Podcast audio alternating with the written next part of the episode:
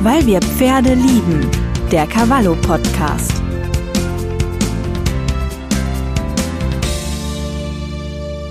Hallo und herzlich willkommen zu einem neuen Podcast von Cavallo. Mein Name ist Barbara Böke, ich bin Redakteurin bei Cavallo und freue mich sehr über meinen heutigen Gast. Es ist Tierärztin Dr. Christine Fuchs. Herzlich willkommen, Frau Fuchs. Schön, dass Sie da sind.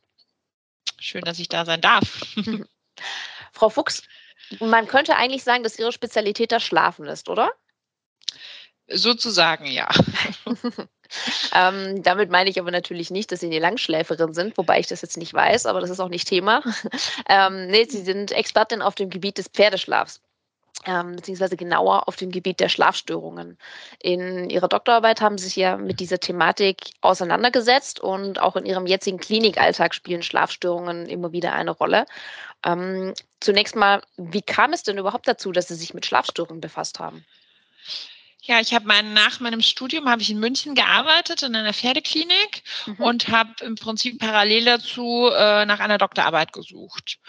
Und äh, da bin ich äh, auf das Tierschutzinstitut an der Uni München gestoßen und da lief bereits äh, ein Schlafprojekt. Und die haben im Prinzip auch Leute gesucht, die Interesse daran haben, sich eben mit dem Pferdeschlaf und Schlafstörungen äh, zu beschäftigen. Das ist gleich auf Interesse gestoßen, weil es einfach auch ein Thema ist, mit dem man jetzt sich nicht so alltäglich beschäftigt, was aber doch, ähm, wissen wir alle, sehr, sehr wichtig ist. Mhm. Und äh, ja, seitdem beschäftige ich mich damit.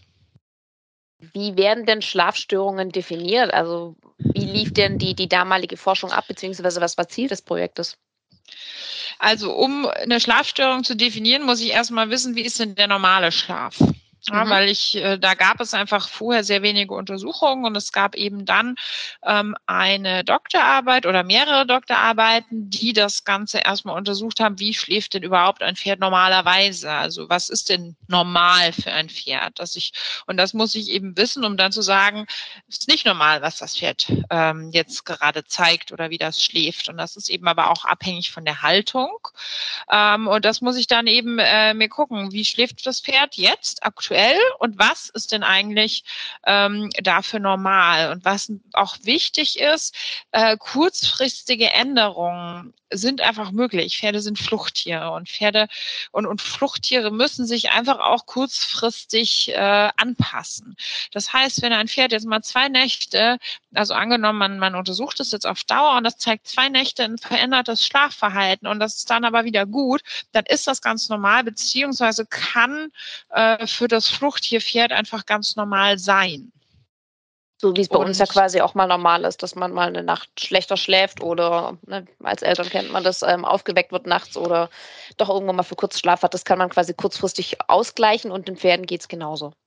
Ganz genau, ganz genau. Mhm. Und ich glaube, wie gesagt, äh, oder, oder es ist so, dass die Pferde es einfach noch besser ausgleichen können, weil sie einfach wirklich äh, in der Natur, in der Herde vielleicht auch mal einfach zwei Tage äh, nicht zur Ruhe gekommen sind, äh, weil einfach ähm, die Jäger, also die, die, die Feinde im Prinzip äh, in der Nähe waren. Ne? Und dann wird einfach auch nicht richtig geschlafen. Mhm. Also ist das äh, für die Fluchttiere einfach noch normaler als für uns. Jetzt haben Sie ja gerade schon gesagt, mhm. ähm, no normales Schlafverhalten, ähm, quasi eine über zwei Tage mal, mal nicht zur Ruhe kommen. Wie definiert denn die Forschung ein, ein normales Schlafverhalten? Also das normale Schlafverhalten ist am besten untersucht bei Pferden in Boxenhaltung, weil es ist einfach äh, ja immer noch die häufigste Haltung bei uns und einfach auch die Haltung, in der man das Schlafverhalten tatsächlich am besten untersuchen kann. Mhm. Und es ist so, dass Pferde einen sogenannten polyphasischen Schlaf haben. Das heißt, sie schlafen mehrfach sowohl in der Nacht als auch über den Tag verteilt, ähm, in mehreren kurzen Episoden, also nicht wie der Mensch. Beim Mensch nennt man das monophasisch. Mhm. Äh, der schläft ja zumindest idealerweise, äh, also geht er abends ins Bett und wacht morgens auf. Und das ist eben bei den Pferden nicht so. Wenn wir das uns eben in der Boxenhaltung anschauen, ist es so, dass die Pferde äh, etwa pro Nacht etwa dreieinhalb Stunden schlafen. Und mhm. sich aber wirklich jede Nacht auch hinlegen. Das ist im Schnitt zwischen zwei und vier Mal, dass sich die Pferde hinlegen. Und dann ist die Liegezeit ähm, ungefähr die Hälfte der gesamten Schlafzeit. Also sind wir so bei anderthalb, zwei Stunden, dass sich die Pferde wirklich dann äh, auch hinlegen zum mhm. Schlafen. Mhm. Und das Hinlegen ist wichtig, weil wir auch beim, äh, beim Pferd, wie beim Menschen und wie auch bei anderen Tierarten, weil wir verschiedene Schlafstadien haben, die in bestimmten Körperpositionen nur ausgeführt werden können. Ich habe zum Beispiel den Leichtschlaf und den Tiefschlaf. Das geht beides sowohl im Stehen als auch im Liegen. Also ein Pferd kann wirklich im Stehen im Tiefschlaf sein. Mhm. Was aber nicht im Stehen geht, ist der sogenannte REM-Schlaf. REM ist die Abkürzung für Rapid Eye Movement. Der REM-Schlaf wird auch Traumschlaf genannt, weil es das Schlafstadion ist, in dem am meisten geträumt wird. Und dieses Schlafstadion, das funktioniert nur im Liegen, weil wir in diesem Schlafstadium eine komplette Entspannung der Skelettmuskulatur haben ist auch beim Mensch so. Ähm, aber da merkt man es natürlich nicht, weil wir immer schlafen, weil wir immer liegen. Mhm.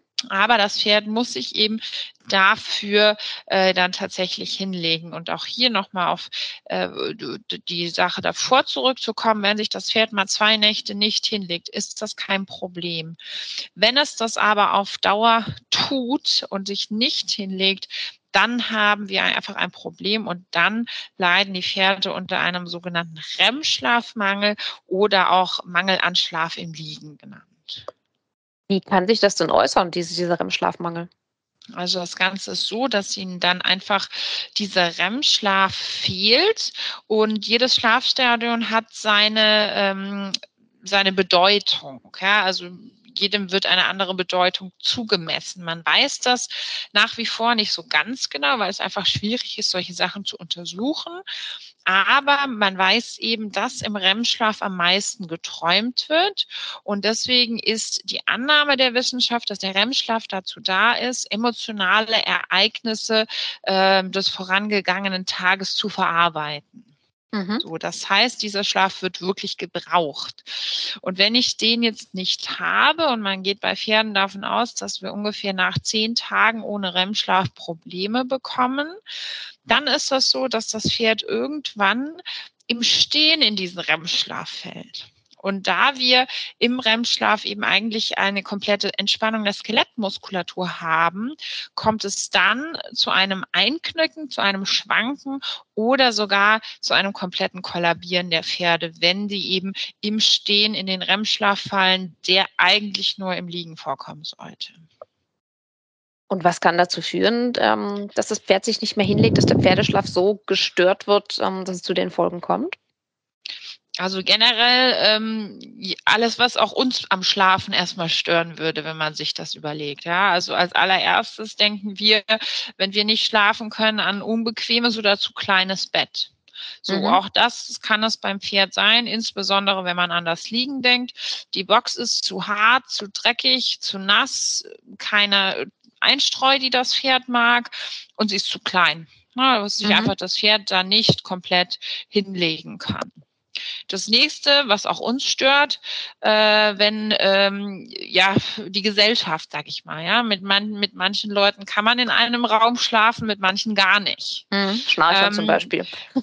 zum Beispiel, das ist jetzt beim Pferd eher weniger das Problem, ähm, aber ja, man kann es doch durchaus übertragen. Und dann gibt es auch wieder, da muss man wieder zurückdenken, das Pferd ist ein Herdentier, ähm, wenn sie keine Gesellschaft haben kann man bei uns vielleicht mit den Kindern vergleichen, die nicht alleine schlafen wollen. Ja, also mhm.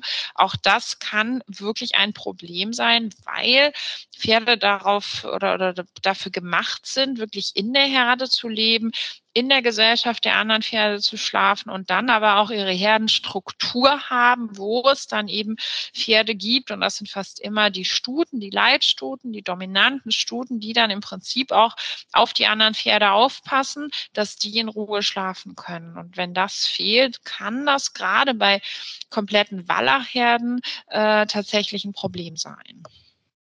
Weiterhin ist es dann so, wenn wir jetzt wirklich vom REM-Schlafmangel reden, also von dem Mangel an Schlaf im Liegen, ähm, dass das natürlich auch gesundheitliche Probleme sein können. Das heißt, wenn ein Pferd starke Schmerzen hat, Arthrosen, ähm, es gibt einen Bericht über ein Pferd, das hatte einen großen Darmstein, dem einfach äh, richtig wehgetan hat, also sich hingelegt hat. Mhm. Solche Sachen muss man immer äh, auch bedenken. Aber meistens sind es tatsächlich andere Sachen und ähm, das nenne ich dann immer Umweltbedingungen und da gehören eben solche Sachen dazu, ich am Anfang besprochen habe, die zu kleine Liegefläche, die wenig oder unzureichende Einstreu, äh, die kleine Box, die Herde und so weiter. Mhm. Ähm, Jetzt haben Sie ja vorher gesagt, Sie haben sich in Ihrer Doktorarbeit damit beschäftigt. Wie ist das denn abgelaufen? Also wie haben Sie die Pferde untersucht? Wie sind Sie überhaupt an die Pferde drangekommen? Und ähm, wie lief so ein, ja, im Prinzip der, die Beobachtung des Schlafes ab? Also wir haben äh, damals äh, über einen Aufruf in der Cavallo tatsächlich ähm, nach Pferden gesucht, die unter Narkolepsie leiden. Mhm. Ähm, Narkolepsie ist eigentlich was anderes. Eine Narkolepsie ist, eine, ist auch eine Schlafstörung tatsächlich, aber es ist wirklich eine neurologische Erkrankung.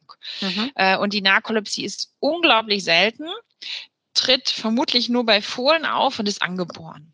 Mhm. Und ähm, der REM-Schlafmangel ist ja eigentlich eine Verhaltensstörung. Mhm.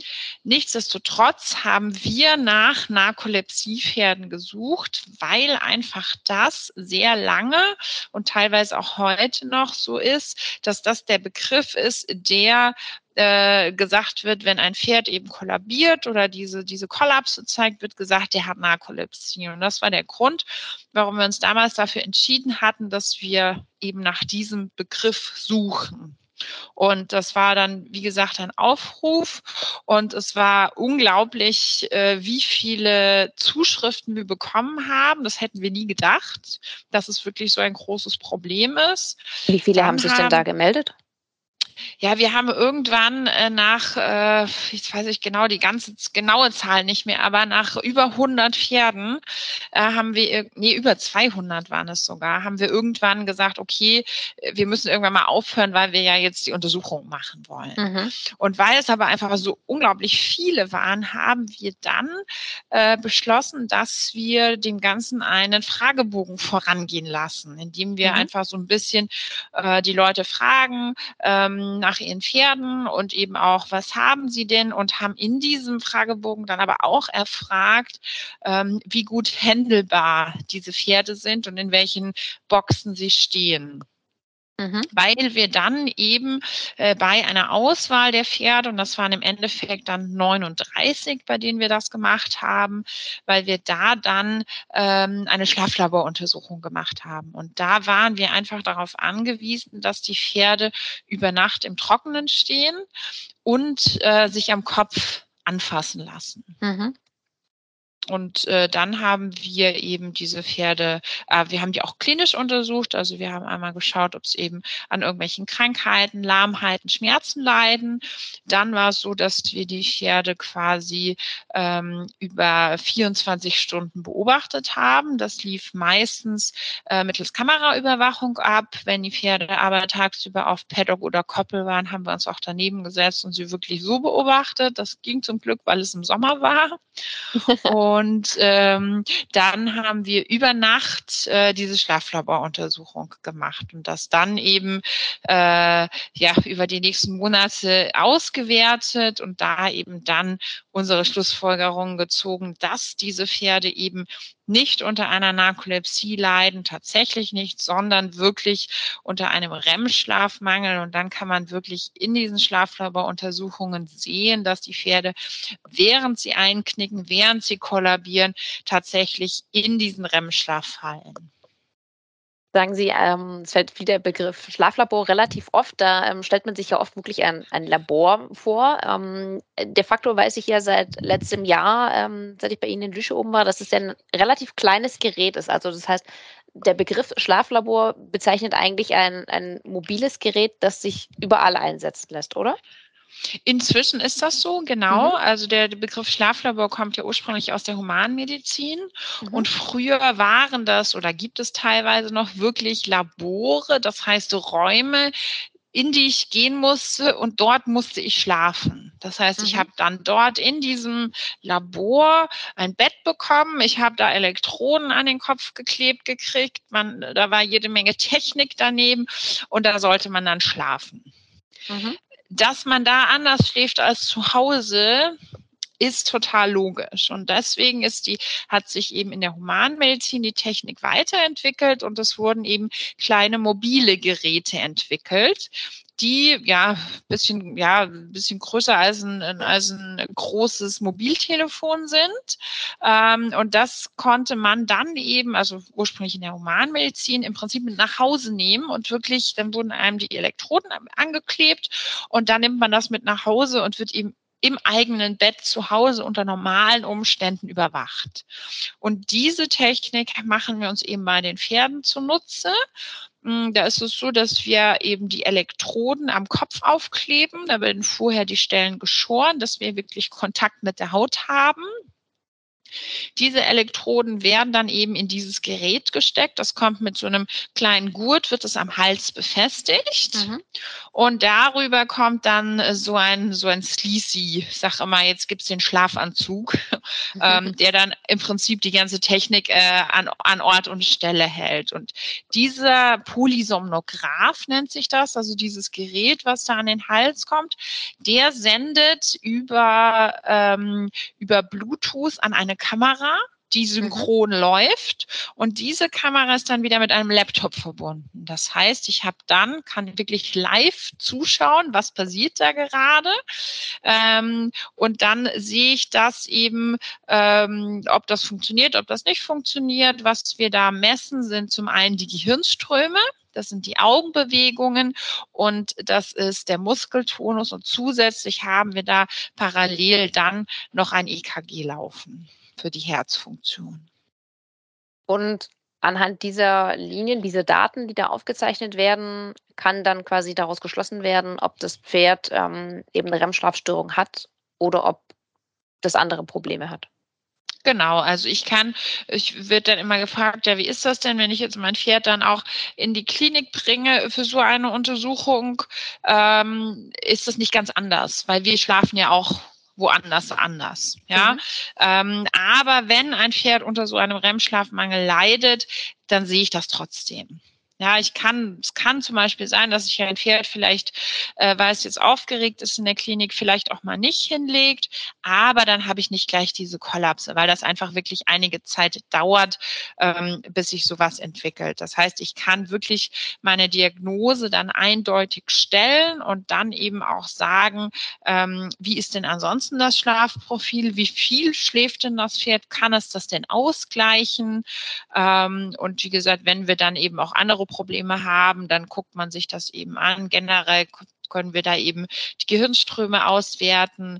Äh, wir können uns anschauen, äh, ob das Herz irgendwelche Probleme macht. Vielleicht kollabiert das Pferd aufgrund des Herzens, weil es da ein Problem hat. Und dann schließen sich eben weitere Untersuchungen an. Mhm. Das heißt, ähm, wenn ich das definitiv wissen will oder den, den Verdacht habe, dass mein Pferd eine, eine Schlafstörung haben könnte und das definitiv wissen möchte, komme ich dann um eine Schlaflabormessung gar nicht drum rum oder gibt es noch andere Anzeichen, die, sage ich mal, sehr, ja, eine, eine sehr große Sicherheit vermitteln, dass es so sein könnte? Also, wie Sie gesagt haben, eine komplette Diagnose mit absoluter Sicherheit kann ich nur mit dem Schlaflabor stellen. Und dann ist es eben auch so, dass ich eben auch Aussagen treffen kann, inwieweit kann es das Pferd kompensieren, wie schlimm ist es bei meinem Pferd im Vergleich zu anderen. Ähm, und dann kann man oft auch schon so ein bisschen was für die äh, Therapie äh, sagen. Aber wenn ich äh, ein Pferd zu Hause habe, wo ich den Verdacht habe, dass sowas vielleicht ist, ähm, dann hilft es mir auch schon was, wenn ich mein Pferd einfach einmal von einem Tierarzt untersuchen lasse und mal über Nacht eine Kamera reinhänge, dass ich einfach mal gucken kann, wie schläft denn mein Pferd? Legt es sich denn hin oder tut es das nicht? Hat es denn Kollapse oder hat es keine? Und ähm, Anzeichen die mich vielleicht daran denken lassen sollten, dass vielleicht am Schlaf meines Pferdes irgendwas nicht ganz in Ordnung sind, sind zum Beispiel ähm, wiederkehrende Verletzungen, wo man nicht so genau weiß, uh, was ist denn da passiert und irgendwie kommt das Pferd immer morgens mit Verletzungen aus der Box. Typischerweise sind diese Verletzungen vorne an den Vorderfußwurzelgelenken und an den Fesselgelenken. Es können aber auch jegliche andere Stellen sein. Dann ist es so, dass diese Pferde ähm, sehr oft ähm, einfach in der Leistung vermindert sind, also dass irgendwie aufgefallen ist, ha, der ist irgendwie nicht so ganz leistungsfähig in letzter Zeit, irgendwas stimmt nicht so genau. Manchmal ist es auch so, dass diese Pferde sich tatsächlich in ihrem Wesen verändern, also dass sie entweder, dass man merkt, dass das Pferd total gestresst und so ein bisschen hysterisch ist oder eben auch sehr schläfrig. Auch da sollte ich wirklich ähm, an sowas denken und dann natürlich, wenn ich irgendwelche Kollaps oder irgendein Zusammenbrechen ähm, beobachten kann. Jetzt haben Sie ja vorher gesagt, Sie hatten ähm, 39 Pferde, die Sie dann untersucht haben. Was waren so diese, die, diese Anzeichen, beziehungsweise was, was haben die Pferde für, für Symptome noch, noch gezeigt, wenn Sie sagen, Ihrem Wesen verändert? Wie hat sich das denn konkret geäußert? Also bei die, die meisten Pferde in, in unserer Doktorarbeit war es einfach wirklich so, dass die Kollapse tatsächlich beobachtet haben. Mhm. Ja, und deswegen einfach sich dann auf diesen Aufruf gemeldet haben, äh, ja, mein Pferd hat Narkolepsie. Ja, also mhm. wie gesagt, in Anführungszeichen damals. Und äh, das waren eben äh, diese meisten, meisten Pferde. Was ähm, ich jetzt in der Zwischenzeit habe ich ja sehr, sehr viel mehr dieser Pferde untersucht, beziehungsweise Kontakt mit Besitzern gehabt. Ähm, und da ist es tatsächlich so, dass eigentlich fast alle dieser Pferde, wenn die äh, diese Verhaltensstörung über längere Zeit, und da reden wir wirklich von Monaten bis Jahren, ähm, wenn die das wirklich längere Zeit haben, dass die sich wirklich verändern. Mhm. Oft ist es so, dass die Leute denken, ja, der ist ja auch älter geworden, der ist halt einfach ruhiger geworden. Ähm, oder eben wirklich, ich hatte wirklich schon auch Patienten, die einfach wirklich nicht mehr händelbar waren, die dann wirklich einfach so ein bisschen hysterisch waren und einfach total drüber, äh, dadurch, dass sie eben äh, unter diesem Schlafmangel gelitten haben. Das heißt, sie waren quasi im Alltag von den, von den Besitzern gar nicht mehr händelbar, was ja jetzt, sag ich mal, nicht unbedingt ein Zeichen dafür ist, dass, oder was man mit, mit Übermüdung in Zusammenhang bringt so als erster spontan. Genau, sagen, nicht, nicht primär. Mhm. Ja, und deswegen sage ich auch, man muss bei solchen Sachen eben auch mal daran denken, ähm, was ich, also wie ich mir das erklären kann. Es ist so, dass in, in diesem REM-Schlaf, also jedem Schlafstadion, äh, hatten wir gesagt, werden diese verschiedenen Funktionen zugeordnet. So. Mhm. Und wir haben gesagt, äh, dass der REM-Schlaf vor allem dazu da ist, um emotionale Ereignisse zu verarbeiten. Und mhm. wenn ich mir jetzt vorstelle, dass mir über Monate, Jahre diese Möglichkeit fehlt, dass ich mit solchen Sachen irgendwie klarkommen kann, dann kann man sich vorstellen, dass die nicht unbedingt nur schläfrig werden, sondern auch mal ein bisschen bisschen äh, ja, unhändelbar, hysterisch und einfach nicht mehr wissen, wohin mit sich selbst. Mhm. Und ähm, Verletzungen hatten Sie gesagt, ne, typischerweise vorne an den, ja, sag ich mal, an den Vorderbein, Vorderfußmuskelgelenke, Fesselgelenke. Gibt es auch noch andere Stellen, wo man sich wer vielleicht ein bisschen hinterfragen sollte, wenn sich das Pferd da immer wieder verletzt? Also generell würde ich mich bei jeglichen wiederkehrenden Verletzungen fragen, was ist das? Ja, ob mhm. das dann im Endeffekt ein REM-Schlafmangel ist oder irgendwas anderes. Aber wenn mein Pferd immer wieder mit Verletzungen aus der Box kommt, sollte ich da mal eine Kamera reinhängen und gucken, was passiert denn da. Ja, mhm. also ähm, was noch typisch ist für den REM-Schlafmangel, dass wir manchmal auch es gibt Pferde, die kippen immer nach hinten, also dass wir wirklich hinten an den Sprunggelenken Probleme haben.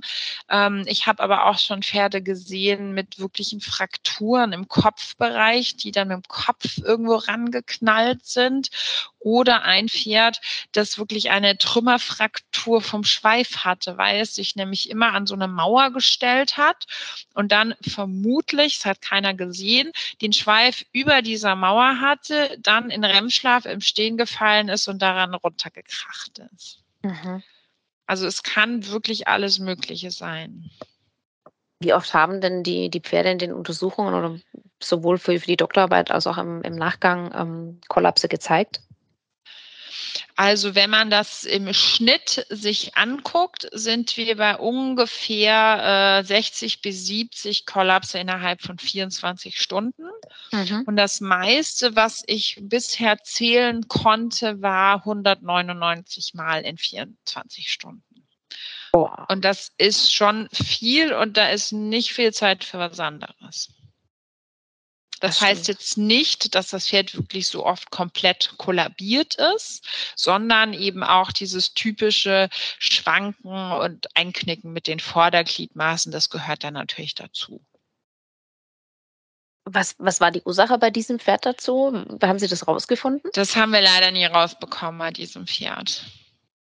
Und auch nicht, wie, wie lange das schon äh, damals ging?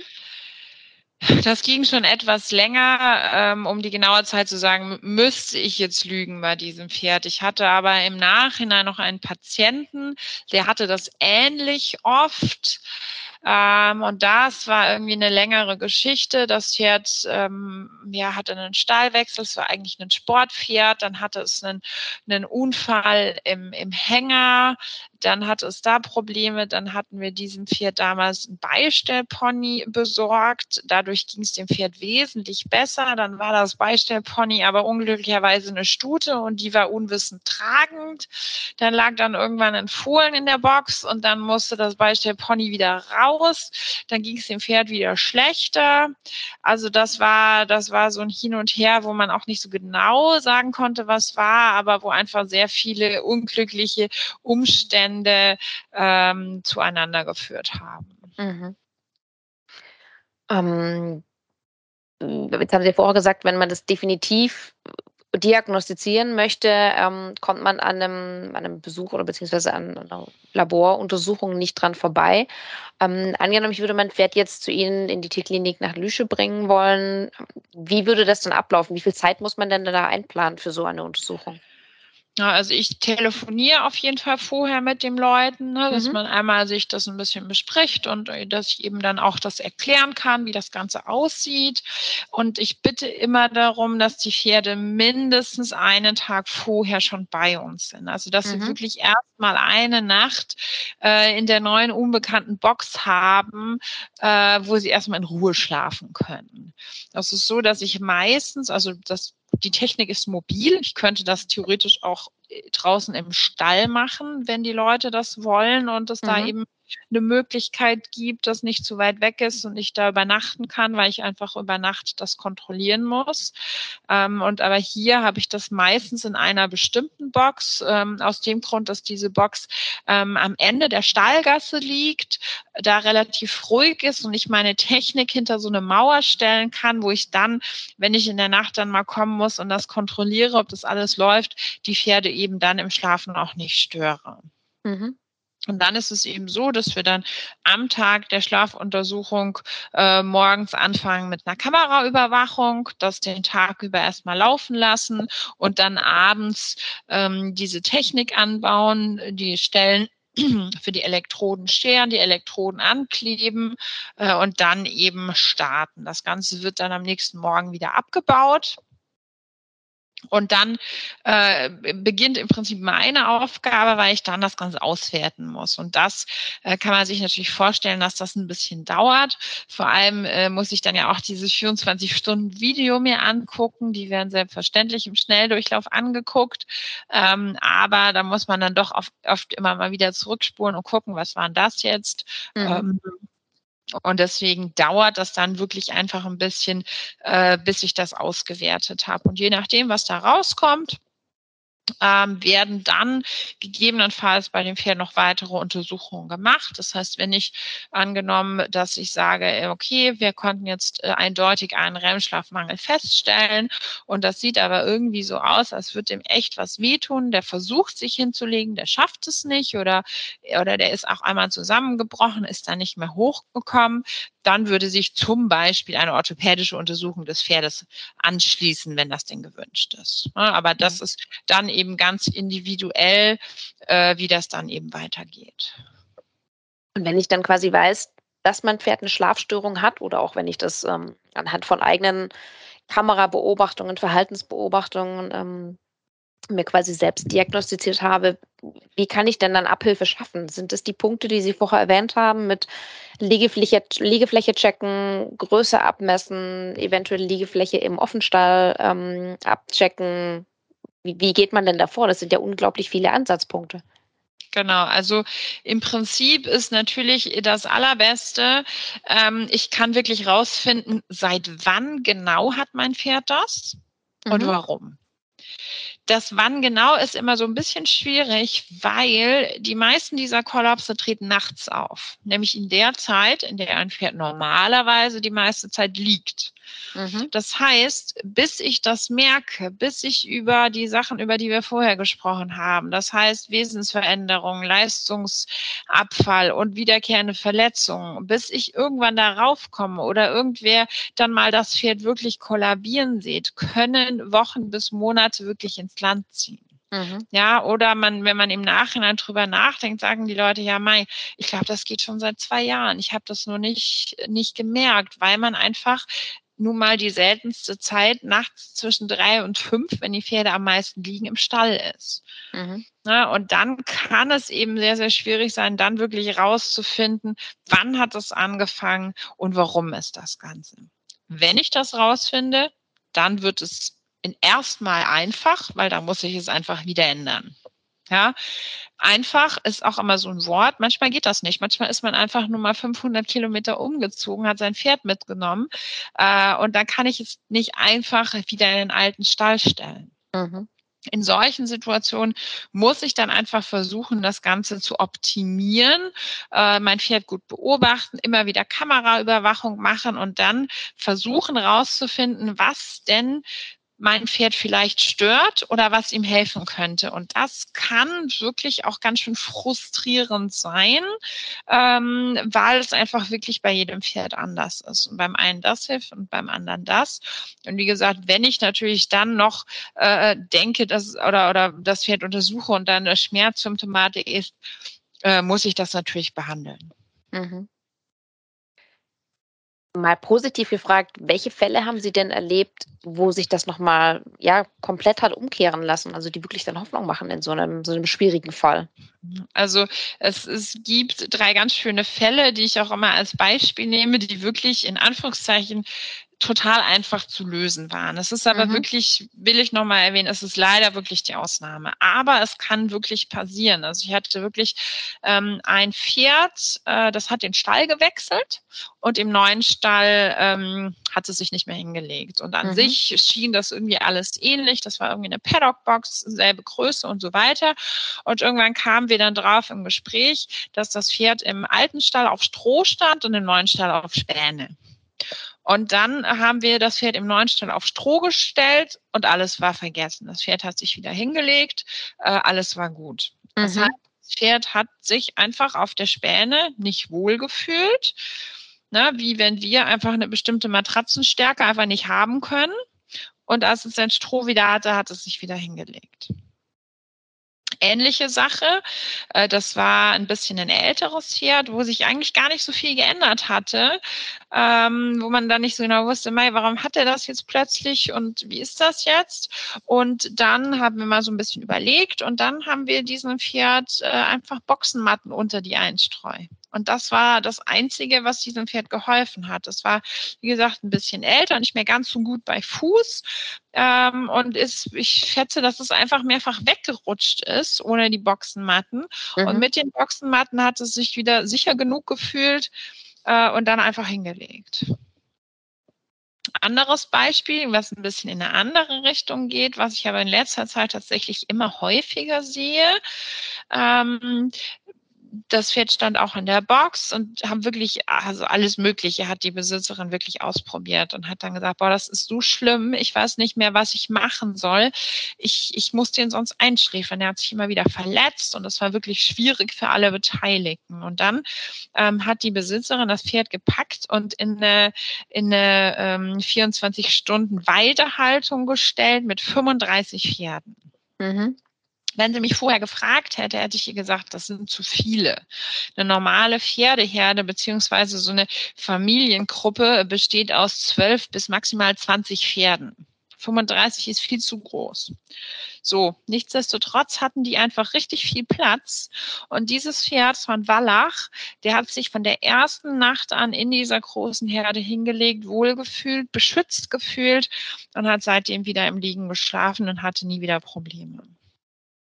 Also es kann wirklich in die eine Richtung gehen, als auch in die andere. Ein anderer Fall war wirklich, dass ein Pferd ähm, in einer relativ dunklen kleinen Box stand. Besitzer wollten dem Pferd was Gutes tun. In dem Stall sind so kleine Offenboxen gebaut worden, haben es in diese Offenbox gestellt mit so einem etwas größeren Paddock mit viel Kontakt zu anderen Pferden.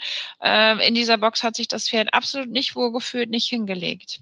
Wir haben sie zurückgestellt in ihre kleine dunkle Box. Da hat sie sich wieder hingelegt. Ja, also es ist einfach äh, unglaublich individuell und man muss einfach ganz viel ausprobieren und man darf nicht immer von sich ausgehen. Also nicht immer, was wir schöner finden oder gemütlicher, findet auch das Pferd schöner oder gemütlicher. Mhm. Aber Sie haben vorher schon gesagt, das hat sich teilweise über Wochen oder Monate, vielleicht sogar über Jahre hingezogen. Das heißt, man bekommt das eigentlich nicht in den seltensten Fällen wieder komplett umgekehrt, höre ich das schon. Also raus. wenn sich das so lange, je länger sich das Ganze hinzieht, umso schwieriger wird das. Mhm. Ja, aber es gibt auch Fälle, in denen das schon länger war. Da eben dieses Beispiel, dass das eine Pferd, das dann in diese große Herde kam, bei dem war das tatsächlich auch schon länger und wir haben aber genau oder die Besitzerin, hat genau das Richtige für das Pferd gefunden. Also es ist nie hoffnungslos, aber es wird schwieriger, umso länger äh, das Ganze schon andauert. Aber man muss ja zumindest mal den, den Ansatz machen und es versuchen. Auf jeden Fall. Und ich sage auch immer, sie müssen versuchen, versuchen, versuchen, versuchen. Und äh, immer wieder ausprobieren und nicht aufgeben. Und irgendwann findet man dann hoffentlich ähm, das, was es war. Und selbst wenn sich mein Pferd dann nur alle zwei Nächte einmal hinlegt, habe ich ja auch schon was gewonnen. Ja, mhm. ist ja immer noch mal, ist immer noch nicht so, wie es sein soll. Ähm, aber es ist einfach besser als gar nicht. Das stimmt. Jetzt hatten Sie ganz vorher, ähm, ganz vorher am Anfang gesagt, dass es ja oftmals mit dem Begriff Narkolepsie gleichgesetzt wird, obwohl es ja nicht das, das Gleiche ist. Ähm, also sprich, ne, das Pferd ist Narkoleptiker, anstatt eben die Problematik zu sehen, dass das Pferd schlichtweg komplett übermüdet ist. Hat sich denn dieses Bild in den letzten Jahren, einfach je mehr die Reiter wissen, vielleicht auch die Tierärzte wissen, geändert? Also wird diese Problematik der, der Schlafstörungen häufiger gesehen? Ähm, ich würde sagen, ja. Also in der Zeit, seit ich mich damit beschäftige, habe ich zwar immer noch Leute, die Narkolepsie sagen, aber mhm. das Richtige meinen. Ähm, und am Anfang hatte ich sehr viele, die wirklich von Narkolepsie äh, gesprochen haben. Und es war einfach früher so, äh, der hat Narkolepsie, da kann man nichts machen. Mhm. Und das war einfach das Fatale daran. Ne? Und aber das hat sich in meinen Augen äh, schon gebessert und die meisten, mit denen ich Kontakt habe, die mich anrufen, äh, Beratungsgespräche oder zum Schlaflabor kommen, äh, denen ist schon bewusst, dass es vermutlich keine neurologische Erkrankung ist. Wenn, dann gibt es solche Sachen, dass man vielleicht auch mal den Verdacht von einer Epilepsie hat. Das ist ja mhm. aber dann wieder was ganz anderes. Aber generell meine ich schon zu glauben, dass es sich ähm, in der Zeit gebessert hat. Was ich nicht so gerne mag, viele benutzen den Begriff Pseudonarkolepsie. Mhm. Ähm, das mag ich einfach nicht so gerne, weil einfach da Narkolepsie drinne steckt und Narkolepsie einfach wirklich eine neurologische Erkrankung ist, die ich nicht heilen kann. Mhm. Und das ist eben der REM-Schlafmangel nicht. Der ist einfach eine, das ist wirklich eine, eine Verhaltensstörung, äh, an der ich wirklich arbeiten kann. Das stimmt. Ja, vielen Dank, äh, liebe Frau Dr. Fuchs, für diese ganz und gar nicht einschläfernden Fakten. Vielleicht wird da der, der ein oder andere Pferdebesitzer doch noch mal ein bisschen aufmerksamer, wenn er auffällige Wunden bei seinem Pferd beobachtet oder Verhaltensveränderungen oder ähm, ja, im schlimmsten Fall die Kollapse. Ähm, fand ich sehr spannend. Vielen Dank für Ihre Zeit und für all die Infos. Sehr gerne. Alles Gute. Und wenn ihr noch mehr Podcasts reinhören wollt, dann schaut mal unter www.cavallo.de slash podcast nach und am besten gleich abonnieren. Bis zum nächsten Mal.